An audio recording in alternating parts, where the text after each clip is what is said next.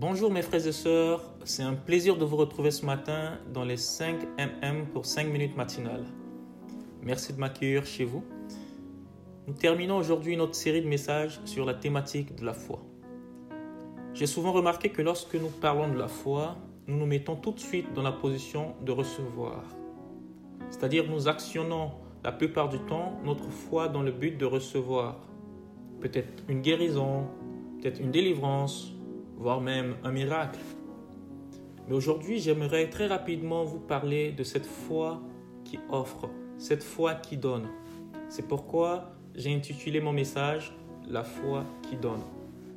Et quoi de mieux que de se rappeler de notre patriarche, en tout cas le père de la foi, qui est Abraham. Je vais vous lire un passage qui se trouve dans Hébreu 11, verset 17.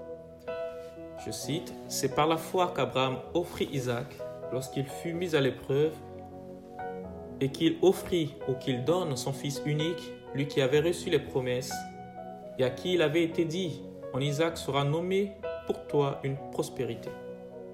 Pour rappel, Abraham, en partant de son pays, selon l'appel de Dieu, a reçu une promesse de la part de Dieu lui-même.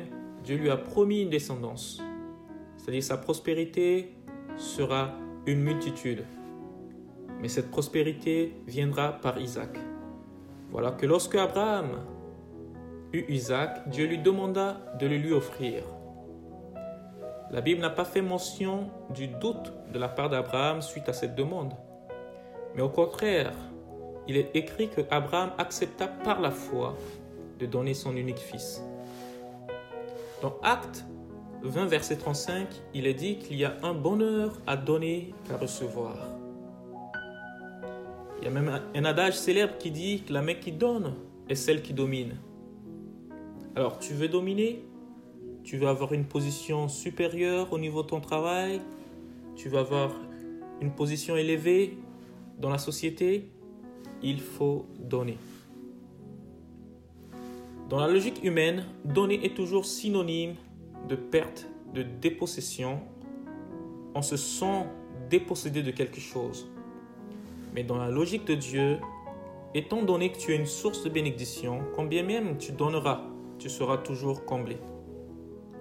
Je ne parle pas ici nécessairement de donner de l'argent, mais ça peut être ton temps, ça peut être autre chose. Nous pouvons le voir avec l'exemple, en tout cas avec l'histoire de la veuve de Sarepta, qui accepta sur la parole du prophète Élie de lui donner avec foi le pot de farine et le peu d'huile qui restait, en tout cas pour elle, et son fils, dans une période difficile, dans une période de sécheresse. Cette histoire se trouve dans 1 roi 17, versets 8 à 16.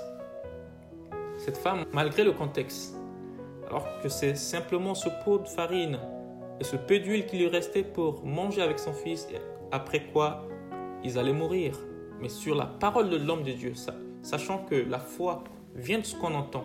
Et ce qu'on entend vient de la parole de Dieu. Ici, c'est la parole de Dieu prononcée par le prophète Élie. Cette femme y a mis sa foi. Elle a donné par la foi. Et la suite, nous la connaissons. Le pot de farine et l'huile ne manquèrent plus jamais chez cette veuve. Quelle parole. Abel aussi a donné par la foi son sacrifice et il fut déclaré juste tu veux être déclaré juste, tu veux être déclaré homme de bien, accepte de donner par la foi. La question que j'aimerais te poser ce matin pour terminer, qu'est-ce que Dieu te demande d'offrir?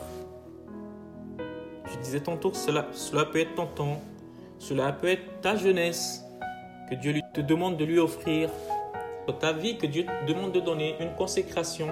Ça peut être aujourd'hui ça peut être ton talent que tu mets à disposition des autres. Ça peut être un pardon que tu dois accorder à quelqu'un qui t'a offensé.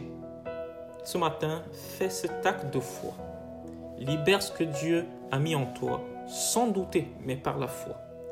Et tu verras comment Dieu agira pour ta cause et dans ta vie.